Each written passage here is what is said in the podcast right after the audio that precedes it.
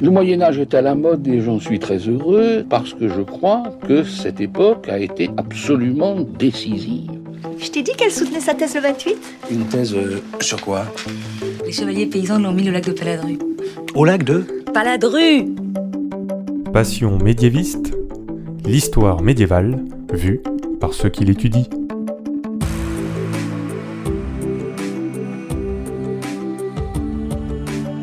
Qu'est-ce que vous savez du Moyen Âge Mais d'abord, qu'est-ce que le Moyen Âge Vous pensez peut-être au tournoi de chevalerie, aux cathédrales et au défrichement des forêts, mais ce n'est pas que ça. En général, on dit que c'est une période de 1000 ans, du 5e siècle au 15e siècle. Mais vous l'entendez dans ce podcast, il y a autant de définitions du Moyen Âge que de médiévistes. Je m'appelle Fanny Cohen-Moreau et dans ce podcast, je reçois des jeunes médiévistes, des personnes qui étudient le Moyen Âge en master ou en thèse, pour qu'ils vous racontent leurs recherches passionnantes et qu'ils vous donnent envie d'en savoir plus sur cette belle période. Épisode 84 Margot et la fauconnerie au Moyen Âge, c'est parti Excuse-moi, mais il y a des gens que, que ça intéresse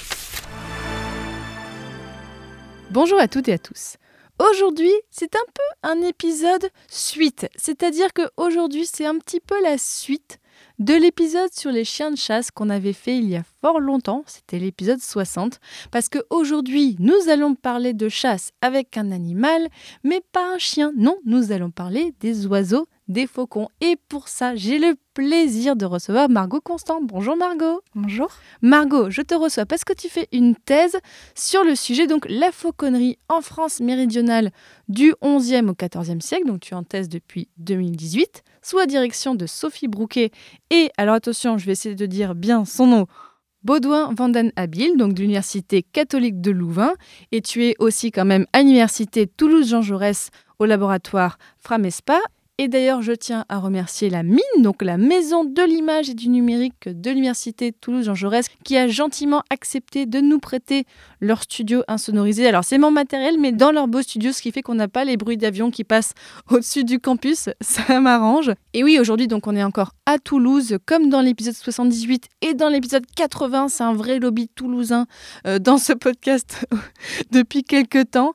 Alors déjà pour commencer Margot, raconte-nous pourquoi est-ce que tu as voulu travailler sur la fauconnerie sur ce sujet j'ai commencé à travailler sur la fauconnerie de manière... Euh, ça a été par hasard. J'ai réalisé deux masters, donc un premier master en histoire médiévale et un second master en langue, littérature et linguistique occitane. Donc je tenais à continuer de travailler sur la langue doc, donc au Moyen Âge, mais aussi à travailler en histoire culturelle ou histoire des représentations. Donc j'ai demandé à Sophie Brouquet de pouvoir avoir un sujet de master qui me permette de travailler sur ces, euh, sur ces deux disciplines à la fois. Et donc elle m'a proposé l'étude d'un traité de fauconnerie occitan, donc rédigé par un troubadour clair, donc le roman des Auzelka Sadou, qui, donc roman des oiseaux de chasse, roman des oiseaux chasseurs, qui n'avait jamais été traduit et qui n'avait jamais été étudié par les historiens. Donc pendant mon travail de master, donc pendant ces deux masters, j'ai commencé une première étude de ce texte et donc euh, le sujet a été euh, poursuivi en thèse. Mais le sujet de la fauconnerie au Moyen Âge, est-ce qu'il a déjà été un peu étudié? Est-ce que tu te places déjà dans un, une tradition de recherche qui est déjà existante? Alors la fauconnerie dans les textes en ancien français et en latin a largement été étudiée, notamment par Baudouin van den Abele, mon co-directeur de thèse. Ça tombe bien du coup. Voilà, qui est à la fois spécialiste des traités de fauconnerie en latin, mais qui est aussi euh, plus largement spécialiste de la vie intellectuelle et de l'histoire des sciences et des techniques du XIe au XVe siècle. En revanche, euh, les, comme je l'ai dit, les historiens ne se sont pas intéressés donc à l'étude de la fauconnerie en France méridionale à partir des sources scientifiques, techniques, mais aussi littéraires, qui sont complexes, notamment euh, par leur langue, enfin par l'étude de leur langue de rédaction, puisque c'est la langue occitane et on a moins de spécialistes de l'occitan médiéval que de spécialistes du latin. On peut aussi ajouter que l'étude de ces textes, donc rédigés en occitan, est différente des textes rédigés en latin, puisqu'ils sont aussi issus d'un contexte politique particulier et aussi culturel. Et au-delà de la traduction ou juste de la retranscription de ce texte, qu'est-ce que tu veux montrer sur la fauconnerie à partir de ces recherches? J'aimerais montrer donc dans cet espace occitan de quelle manière se sont construits les savoirs donc liés à la fauconnerie, qu'ils soient euh, techniques, qu'ils soient scientifiques, qu'ils soient aussi didactiques, comment se sont transmis ces savoirs, mais aussi quelle est la réalité de ces savoirs, donc euh, comment a été pratiquée la fauconnerie, quels sont les savoirs euh, concrets que nous avons dessus, mais aussi comment étaient représentés les oiseaux de proie et la fauconnerie au Moyen Âge sur le territoire méridional. Alors tu vas nous raconter tout ça, mais déjà avant tout, plantons le décor. On est où au Moyen Âge On est à quelle époque? Donc, on est au Moyen Âge en France méridionale et plus particulièrement sur le territoire linguistique de la Languedoc, donc de l'occitan médiéval, qui n'est pas le même occitan que celui que nous parlons maintenant. Il faut aussi savoir que l'occitan, c'est un terme qui désigne plusieurs dialectes. L'occitan médiéval n'était pas une langue unie, normée, c'était un ensemble de dialectes, donc euh, ça peut être le languedocien, le gascon, le provençal, donc tous ces dialectes-là forment l'occitan, l'occitan médiéval et l'occitan que nous connaissons aujourd'hui. Donc ça veut dire que tu travailles sur toute la région, tout le sud de la France en fait? Oui. Ah oui, donc un grand espace. Et du point de vue politique, est-ce que tu peux nous parler un peu du contexte historique de la période? On connaît la France méridionale notamment par la croisade contre les albigeois qui a profondément marqué le sud de la France à partir du XIIIe siècle et qui a eu des conséquences à la fois politiques mais aussi culturelles sur ce territoire-là et une influence sur la langue d'oc et sur la culture occitane. Dans ce contexte, dans cet espace, est-ce que tu peux nous dire déjà quelles sont les premières traces, en tout cas les premières traces que tu as trouvées sur l'apparition de la fauconnerie? Quelles sont les premières mentions qu'on a d'utilisation de faucons dans un contexte de chasse? Pour la France méridionale, les textes du XIe siècle proposent, enfin mentionnent en tout cas, la fauconnerie et donc euh, l'usage des oiseaux de proie. C'est un sujet qui est en cours d'étude puisque s'il fait partie de ma thèse, donc je ne peux pas répondre de manière très précise à cette question. Les sources en archéozoologie, par contre, peuvent permettre aussi de mieux répondre à cette question. Donc l'archéozoologie, c'est l'étude de la relation entre les hommes et les animaux euh, à partir de l'archéologie et de la zoologie. Ça doit être trop intéressant ça voilà, donc elle permet par exemple dans les lieux de vie des élites médiévales de regarder et d'analyser les ossements d'animaux pour savoir mais, quels animaux euh, étaient peut-être consommés, étaient employés. C'est un croisement disciplinaire qui est intéressant et qui permet de, qui propose des études complémentaires notamment pour l'histoire. Si jamais des gens nous écoutent et travaillent sur cette discipline, mais envoyez-moi un message tout de suite. Moi, j'aimerais trop parler de ça.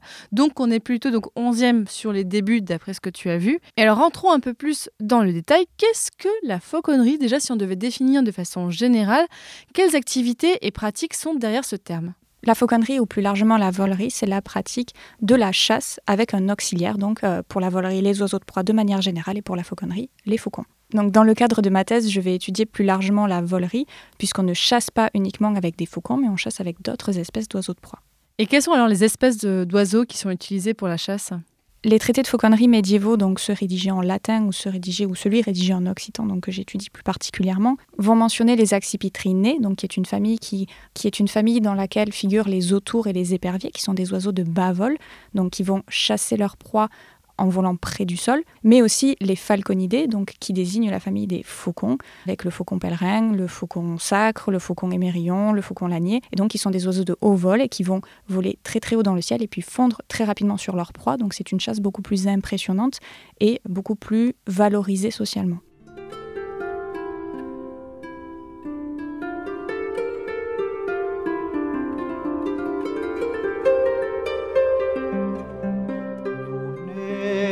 meraviglia se eu ciao mel de nu l'autre chantadur che plus mitral corvas amor e mel sui faccia su comar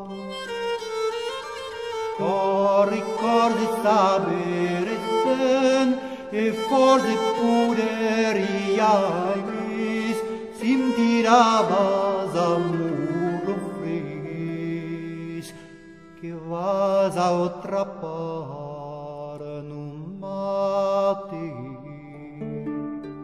Les oiseaux de proie pouvaient être offerts dans le cadre de la diplomatie, donc d'un souverain à un autre par exemple. Il existe différentes espèces d'oiseaux de proie qui sont hiérarchisées au Moyen Âge. Donc selon l'oiseau possédé par le seigneur, par un roi, selon l'espèce possédée, l'oiseau n'aura pas le même, ne procurera pas le même prestige à son propriétaire. Par exemple, le faucon gerfaut est dans les sources souvent considéré comme le meilleur oiseau, là où le faucon lanier est considéré comme un très bon oiseau de proie, mais moins prestigieux. Dans le traité de fauconnerie de Daude de Prados, par exemple, donc euh, le roman des oiseaux de chasse, il va classer ces animaux et les hiérarchiser en employant le terme lignage, donc comme euh, est structurée la société féodale. Et donc l'oiseau, pourvu des meilleures qualités, qu'elles soient morales ou physiques, appartiendra au meilleur lignage. Et il me semble qu'il s'agit de mémoire du faucon gerfaut. Mais alors, est-ce que tout le monde peut posséder un faucon au Moyen Âge ou est-ce que c'est seulement les élites ou est-ce que les personnes de la société un peu plus basse pouvaient aussi avoir un oiseau? Alors ce sont majoritairement les élites qui possédaient des oiseaux de proie, mais un petit peu plus tard, petit à petit, les oiseaux de proie n'étaient plus seulement l'apanage exclusif de la noblesse, mais certaines classes qui leur étaient inférieures tentaient justement de s'assimiler à ces élites en possédant des oiseaux de proie. Donc un peu pour dire, ah ouais, nous aussi, on peut aussi se la péter en ayant un oiseau, nous aussi? Voilà, il faut savoir aussi que posséder un oiseau de proie était très coûteux. Un oiseau de proie coûtait cher à l'achat. Au Moyen Âge, on ne pouvait pas contrôler la reproduction des oiseaux de proie. On ne peut contrôler la reproduction des oiseaux de proie en captivité que depuis récemment, donc ça fait une cinquantaine d'années en France de mémoire. Ah ouais C'est super récent Exactement. Et donc, lorsqu'un oiseau mourait, donc un oiseau de proie peut vivre en moyenne une quinzaine d'années selon les espèces, et lorsque l'oiseau mourait, il fallait se procurer un nouvel individu. On ne pouvait pas les faire se reproduire en captivité, donc il fallait aller prélever de nouveaux individus dans la nature ou alors les acheter par voie commerciale. Donc c'était extrêmement coûteux. Selon l'espèce d'oiseau de proie que l'on souhaitait posséder, cela pouvait coûter plus ou moins cher. Un faucon gerfaut coûtait bien plus cher, par exemple, qu'un faucon lanier. Et donc, avec tout ce que tu me dis, est-ce que pour quelqu'un de l'élite, c'était plutôt commun d'avoir un oiseau ou finalement non? Parce que si on pense aux autres animaux que quelqu'un d'élite pouvait avoir, style un cheval, est-ce que c'est aussi commun d'avoir un oiseau que d'avoir un cheval? Alors la volerie semble être une activité plutôt commune pour le Moyen Âge, en tout cas dans l'iconographie médiévale qui la représente largement. On peut penser par exemple au livre d'heures du duc de Berry, donc c'est un calendrier, et au mois d'août qui représente des scènes de chasse. Voilà, dans l'iconographie et dans la littérature, la chasse aux oiseaux de proie, donc la, la volerie ou la fauconnerie, est surreprésentée. Il semblerait que ce soit une activité qui soit plutôt commune pour ces élites. Et dans le cadre de la France méridionale, quelle était la place sociale de la fauconnerie? Alors c'est ce que je tente de savoir, notamment par l'étude de ce traité de fauconnerie occitan, mais aussi par l'étude de textes littéraires, donc de production de troubadours majoritairement en occitan médiéval. Les troubadours sont des auteurs-compositeurs de poésie lyrique. Et oui, on avait déjà fait un épisode sur les troubadours il y a fort longtemps, c'était l'épisode 37. On n'avait pas parlé des faucons, tiens, mais oui, on a parlé du fait qu'ils composaient effectivement des poèmes et tout ça. Donc là, tu as un texte de troubadour qui en parle. Exactement. Voilà, les troubadours sont des auteurs, compositeurs de poésie lyrique et qui demeurent attachés à un protecteur ou à une protectrice qui va commander des productions. Alors oui, j'étudie un traité de fauconnerie qui a été écrit par un troubadour, donc c'est Daude de Prados, qui était troubadour et qui était aussi clerc, donc qui était rattaché à l'institution ecclésiastique. On pense qu'il aurait été chanoine de la cathédrale de Maguelone ou de la cathédrale de Rodez. On dirait le prof de guitare couture dans le film Re, il faisait tout à la fois en fait. Bah, ce n'est pas surprenant voilà, de, Ah, de cumuler plusieurs fonctions comme celle-ci au Moyen Âge. Après, il est très compliqué avec les sources qui nous sont parvenues de définir quelles étaient précisément ces fonctions, puisque des Daude de Prados ou des Deodatus de Pratis en latin, il y en a beaucoup pour Ah. le Moyen Âge, et il y a des homonymes. On sait qu'il faisait partie de cette institution, on pense qu'il a été chanoine, ce qui est le plus probable, mais on a beaucoup de difficultés à dire exactement quels étaient ses statuts. Alors si on revient à la fauconnerie, est-ce que tu peux nous raconter comment au Moyen Âge se déroule la chasse aux faucons? Jacques Le Goff a écrit sur la chasse au Moyen Âge. Donc Jacques Le Goff qui est un historien médiéviste qu'on entend au début de ce podcast, d'ailleurs toujours dans le générique effectivement. Voilà, il a écrit que c'était la représentation même de la domination de la société par l'aristocratie laïque, et on peut d'ailleurs dire que la fauconnerie est au Moyen Âge une mise en scène du pouvoir et de la domination du groupe aristocratique. Oh c'est intéressant dit comme ça. La fauconnerie était pratiquée en groupe, donc voilà, comme je l'ai dit, c'est une mise en scène du pouvoir et de la domination des élites. Il s'agissait d'une représentation d'un idéal social. Donc la chasse aux oiseaux de proie est pratiquée par des seigneurs, par des comtes, par des chevaliers, mais les femmes chassaient aussi. Donc les femmes pouvaient avoir un rôle actif pendant la chasse et pas juste euh, assister? Alors les femmes pouvaient y participer, et d'ailleurs dans les représentations en France, on voit souvent une femme chasser un épervier au poing. Ce qui est intéressant parce que les éperviers étaient des oiseaux de bas vol et on les dressait à chasser l'alouette. Donc l'épervier est l'oiseau de la dame qui chasse l'alouette parce que cette chasse était particulièrement impressionnante dans la mesure où les alouettes avaient un vol très rapide et les éperviers sont réputés très tenaces. Et donc la chasse à l'épervier avec la dame est la représentation même de euh, la chasse euh, courtoise, je dirais. Sur le déroulé de la chasse, les fauconniers avaient pour objectif d'affêter les oiseaux de proie. Donc le terme affêter correspond au terme dressé qu'on va employer plutôt pour des chiens. Donc les fauconniers devaient affêter les oiseaux de proie pour que lors des temps de chasse, le seigneur puisse les employer pour qu'ils aillent prendre des proies et qu'ils les ramènent au point. Donc le seigneur avait l'oiseau de proie au point, lançait l'oiseau de proie, donc lui permettait de s'élancer afin qu'il aille attraper une proie et qu'il la ramène au point. Et est-ce qu'il y a des occasions particulières pour la chasse aux faucons? Est-ce qu'il y a des moments ou est-ce qu'on peut faire ça tous les week-ends? Alors la chasse aux oiseaux de proie n'est pas une chasse alimentaire. c'est une chasse ostentatoire C'est majoritairement. pour s'amuser, c'est pour le divertissement. Exactement. C'est presque, bah, c'est ce que j'allais dire, c'est un divertissement.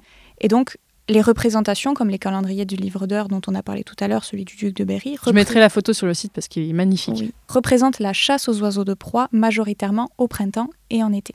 Donc, il y a une saison pour la chasse qui est plus un passe-temps qu'une pratique nécessaire. La fauconnerie était pratiquée en groupe, mais les textes littéraires font aussi état d'hommes seuls pratiquant la fauconnerie. Voilà, l'objectif était d'élancer un faucon qui allait ensuite attraper une proie et qui allait ensuite la ramener au point. Donc c'est une chasse qui est impressionnante puisque souvent, surtout avec les oiseaux de haut vol, on voit l'oiseau monter très très haut et ensuite descendre très très vite sur sa proie. Donc c'était vraiment un spectacle et une mise en scène majoritairement pratiquée en groupe avec un public, donc des dames, d'autres seigneurs. On a beaucoup de représentations qui représentent cette chasse en groupe.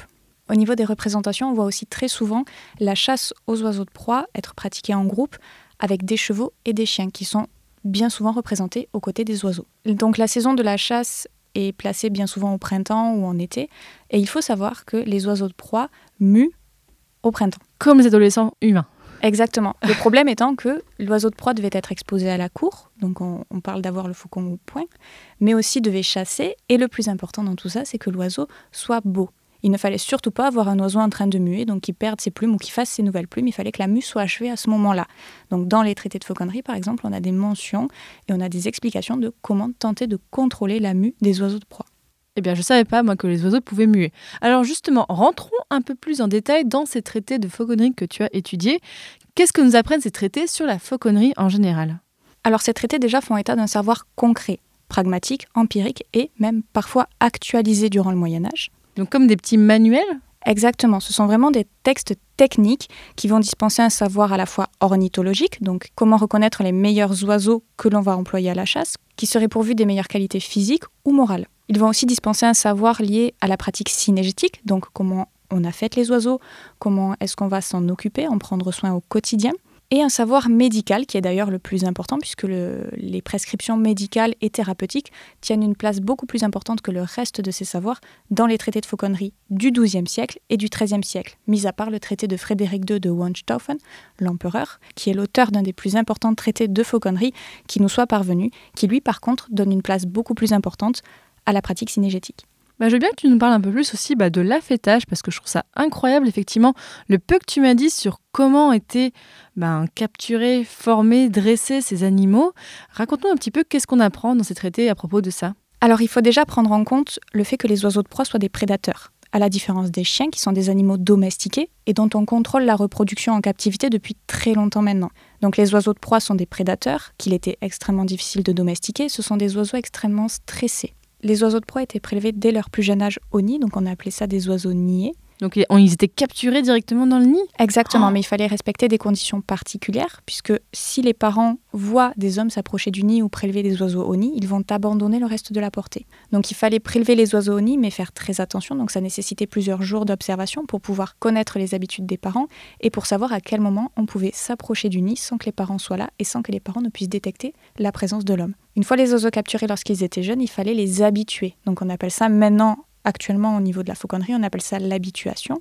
Donc il fallait habituer l'oiseau de proie à la présence de l'homme, puisqu'un oiseau de proie ne peut pas être domestiqué. Un oiseau de proie peut être apprivoisé et affêté, mais il ne peut pas être domestiqué. C'est comme dans Le Petit Prince, c'est ça? Voilà, dans la mesure où c'est un prédateur, on ne peut pas le domestiquer, par contre on peut l'apprivoiser, et ça passe par l'habituation, phase pendant laquelle le fauconnier était vraiment constamment en présence de l'animal et le rassurer et l'habituer à sa présence. Donc une fois cette phase d'habituation passée, la phase d'affêtage était entamée avec la phase d'apprivoisement et donc l'oiseau de proie était petit à petit formé, affêté à la chasse au vol. Donc il ne fallait surtout pas qu'il s'enfuit, il fallait lui apprendre à revenir au point. Les traités de fauconnerie sont vraiment une source précieuse de renseignements sur ces pratiques. Moi, je trouve ça assez fort, effectivement, d'affêter, donc, donc dresser pour un oiseau, donc affêter l'oiseau, en plus d'aller chercher un certain type d'autres oiseaux ou d'autres types de proies. Je trouve ça aussi très fort de faire ça. Exactement. D'ailleurs, dans certains traités, on va parler de faucon gruyer ou de gruyer. Donc, c'est l'oiseau qui attrape la grue. Et il faut savoir que la grue n'est pas une proie naturelle de ces faucons-là. Et donc, il me semble qu'il s'agit du faucon gerfaux, si je ne dis pas de bêtises. Et donc, les faucons gerfaux, dans, dans la nature, euh, s'ils ne sont pas en présence de l'homme et qu'on ne leur apprend pas à le faire, ne vont pas chasser la grue naturellement. Par contre, on leur apprenait à chasser la grue. Et donc, ça, ça passait par la phase d'affêtage et par notamment une phase de conditionnement à la nourriture, par la privation de nourriture, par la privation de la vue pour les garder aussi au calme et pour les détendre, puisque ce sont des animaux très stressés. C'est pour ça qu'ils sont qu'on leur met des petits capuchons Un sur la tête parce qu'ils sont stressés? Voilà, on leur met souvent un chaperon sur la tête. En fait, la privation de la vue permet aussi de contrôler le stress de ces oiseaux. Mais il y a donc une forme de cruauté dans l'affêtage de ces oiseaux. À la lecture des traités de fauconnerie, on peut se poser la question effectivement. Euh, dans le traité que j'étudie plus particulièrement, l'auteur est à la fois un troubadour et un clerc à qui on demande d'écrire un traité de fauconnerie. Donc parfois, il va donner son avis sur le contenu qu'il propose, puisque c'est un traité qui est copié à partir de traités qui lui sont antérieurs, donc de sept traités latins. On en a comptabilisé sept pour le moment. Il a compilé ces traités, il les a traduits et ensuite il a composé sa propre œuvre. Mais il a aussi rajouté des remarques personnelles et un contenu qui est inédit. Et parmi ces remarques personnelles, il se permet de faire des remarques sur la condition animale. Est-ce que ce sont vraiment des remarques qui vont énoncer une réelle préoccupation pour la condition de vie de ces animaux ou est-ce que c'est simplement à visée esthétique dans un but de capter l'attention de l'auditeur, du lecteur, pardon on ne sait pas vraiment, mais par moment, il va parler de privation de nourriture, et puis il va dire, bah, si vous voulez mon avis, je l'oisellerai bien grassement, parce qu'un oiseau gras est un oiseau heureux. Oui, lui, il pensait avec son ventre aussi, aussi, non? Bon, on ne sait pas, peut-être que c'est vraiment une considération pour le bien-être animal, mais ça peut aussi porter le nom de captatio benevolentiae, donc de captation de la bienveillance, pour capter à nouveau l'attention de son lectorat. Ça, on ne sait pas vraiment. On se pose la question, on ne sait pas vraiment, ce sont des procédés stylistiques. Euh, mais effectivement, il y a des rubriques donc dans le traité pour lesquelles je me suis posé la question, notamment pour une rubrique qui parle de l'épervier qui refuse de revenir au point après avoir attrapé sa proie. Et l'auteur dit que l'épervier est si impétueux que muni de sa proie, il prend un congé ensuite emporté par son ardeur, et que pour pallier à ça, il faut lui couper le petit orteil quand Oh. il est encore tout tendre, Oh et qu'ainsi euh, l'oiseau sera plus obéissant. Et donc là, on peut se demander déjà quelle est la réalité de cette pratique. Est-ce que vraiment on amputait un oiseau? Puisque l'oiseau de proie exposé à la cour doit être parfait, doit avoir une apparence parfaite. Alors est-ce qu'un oiseau amputé peut être exposé à la cour? Donc voilà, on peut se demander quelle est la réalité derrière ces recommandations. Et dans le traité, tu me disais aussi, on nous parle de comment soigner les oiseaux? Exactement. La moitié du traité comporte des prescriptions thérapeutiques qui vont expliquer comment soigner les oiseaux de proie selon les différentes maladies dont ils pourraient souffrir ou alors selon les différentes blessures qu'ils pourraient euh, se voir infliger. Et est-ce qu'on voit des différences entre les oiseaux à l'époque et les oiseaux maintenant? Est-ce que tu as réussi à analyser ça ou pas du tout? C'est un travail qu'a déjà entrepris depuis plusieurs années Baudouin van den Abel, puisqu'en 1994, il a publié un livre qui s'intitule La fauconnerie au Moyen Âge, connaissance, affêtage des oiseaux de proie, et donc dans lequel il va étudier la thérapeutique et essayer de comprendre à l'heure actuelle à quelles maladies, à quelles infections certaines pathologies pourraient correspondre. Et donc il arrive à trouver des correspondances et à analyser un petit peu le comportement des animaux. Et il a fait ce travail avec Hubert Beaufrère, il me semble, du moins avec des spécialistes des sciences vétérinaires et des fauconniers. Moi, j'essaye aussi de travailler de mon côté avec un éthologue, donc un spécialiste du comportement des animaux dans leur environnement, qui s'appelle Simon Potier et qui est aussi fauconnier. Ah, c'est super, donc tu peux travailler avec quelqu'un qui fait ça concrètement? Exactement. L'un des objectifs de ma thèse est d'essayer de comprendre comment s'est transmis le savoir de ces traités latins avec ce traité occitan, de comprendre comment l'auteur a construit son traité, mais aussi s'il y a des savoirs inédits qui sont dedans. Donc s'il y a une actualisation de ces savoirs. Et donc à partir des travaux de Baudouin van den Abel, donc des travaux qu'il a déjà réalisés, et avec la discussion avec Simon Potier, je peux extraire des éléments qui me semblent inédits ou que je ne retrouve pas dans d'autres traités, dans la tradition des traités de fauconnerie qui lui sont antérieurs. Par exemple, lorsque je vais analyser le traité, je vais pouvoir lire des commentaires que je vais juger peut-être d'ordre esthétique ou moraux, mais la discussion avec l'éthologue va montrer qu'il y a de réelles préoccupations pour ces animaux et que c'est vraiment tout à fait cohérent avec les connaissances que nous avons maintenant et les observations que nous connaissons. Par exemple, on parlait de la nutrition, donc on parlait du fait d'affamer les oiseaux de proie, et lorsque dans le traité on va parler de la mue, enfin Daude de Prados va parler de la mue, il va dire qu'il faut nourrir largement ces oiseaux. Et en fait, quand on discute avec un éthologue, l'éthologue explique qu'effectivement, l'un des facteurs qui permet de contrôler la mue, c'est le fait de d'engraisser l'oiseau de proie, puisque le fait que l'oiseau de proie soit plus gras va favoriser une mue plus rapide. Oui, donc il y a vraiment un souci euh, assez concret. Voilà, là où je l'avais interprété comme un autre commentaire d'ordre esthétique sur la condition de ces animaux, bah, dans le cadre de la mue, c'est vraiment tout à fait cohérent. De même, Dans un chapitre, Daude de Prados explique comment soigner les fungus. Donc les fungus, ce sont des champignons, des spores que l'oiseau va attraper et qui vont se loger dans sa gorge.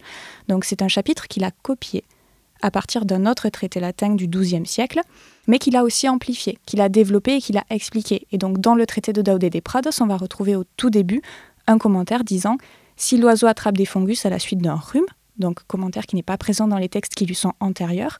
Et en discutant avec un éthologue, ben, l'éthologue va dire ça me fait penser à l'aspergillose.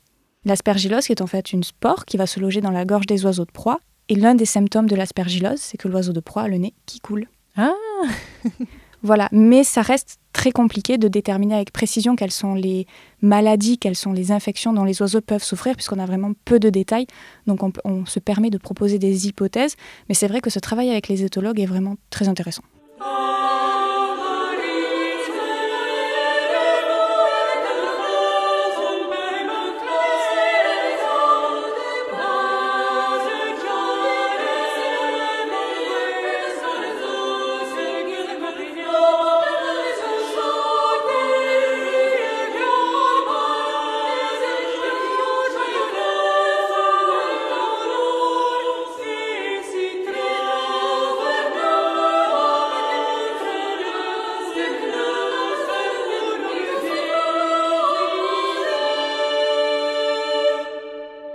Alors Margot, actuellement dans tes recherches, quelles sont les difficultés que tu rencontres? Alors la première difficulté que je rencontre, c'est une difficulté qui est liée au genre du texte.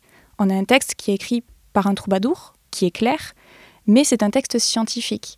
Donc il faut déterminer à quel type de discours on a affaire. Et c'est un peu compliqué parfois de savoir si on a un savoir scientifique qui est dispensé ou alors si ce sont vraiment des commentaires d'ordre esthétique et lyrique, relatifs voilà, aux sphères dans lesquelles le troubadour va évoluer, donc la sphère des élites ou la sphère de l'Église.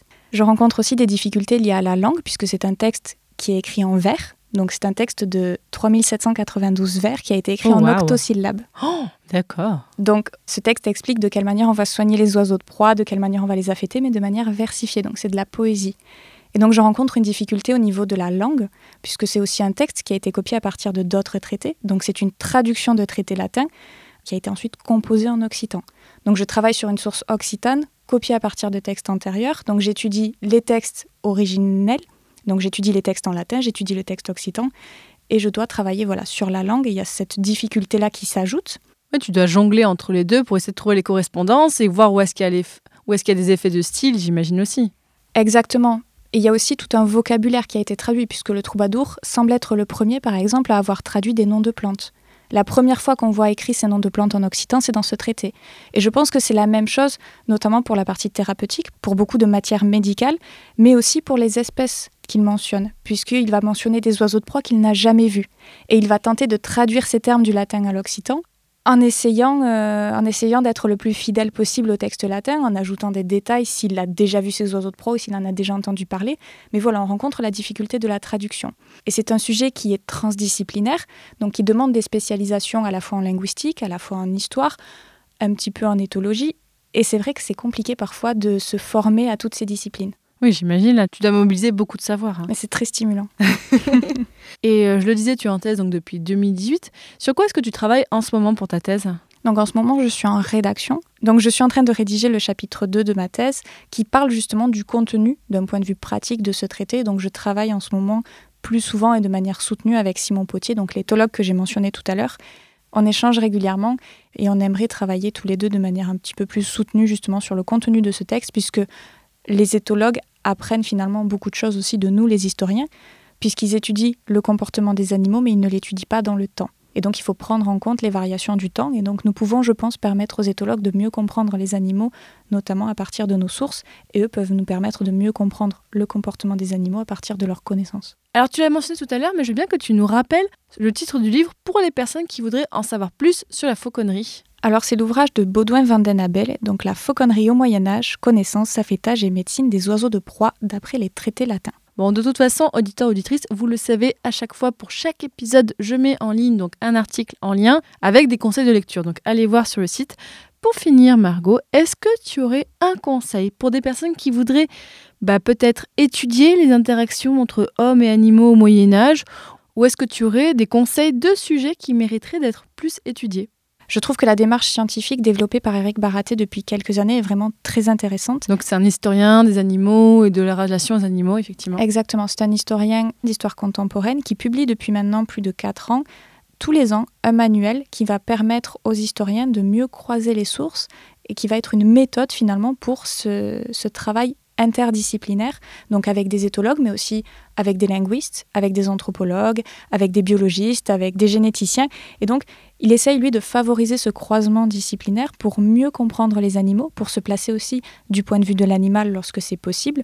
Après, le problème étant, pour des historiens qui travaillent sur le Moyen Âge ou sur l'Antiquité, l'accès aux sources. Nous avons moins de sources et donc il est plus difficile de pouvoir croiser les sciences et croiser les disciplines pour faire un le travail. problème, oui. voilà, plus abouti. Là où en histoire contemporaine, on va avoir beaucoup plus de sources. Éric Baratta a d'ailleurs publié, il y a quelques années, une étude, euh, un travail sur le cheval. Donc il a refait, il me semble, l'histoire d'un cheval pendant la guerre. Donc voilà, c'est un travail qu'on peut faire avec une certaine quantité de sources et c'est vrai que pour le Moyen Âge, ça peut parfois être compliqué, mais déjà travailler avec des archéologues ou des linguistes, c'est vraiment quelque chose qui est super et donc c'est peut-être quelque chose que j'encouragerais les historiens qui veulent travailler sur les animaux, du moins les jeunes chercheurs qui aimeraient travailler sur les animaux, à mettre en place dès le début de leur thèse.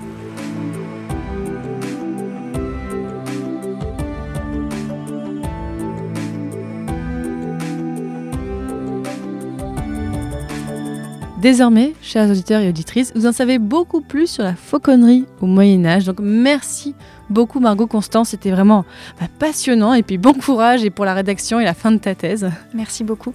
Donc auditeurs, auditrices, je l'ai dit, il y a un article sur le site passionmédiéviste.fr qui accompagne cet épisode pour en savoir plus. Et d'ailleurs, si le sujet du jour vous a intéressé, alors je vous conseille d'aller écouter parmi mes autres épisodes, donc l'épisode 60 avec Marthe sur les chiens de chasse.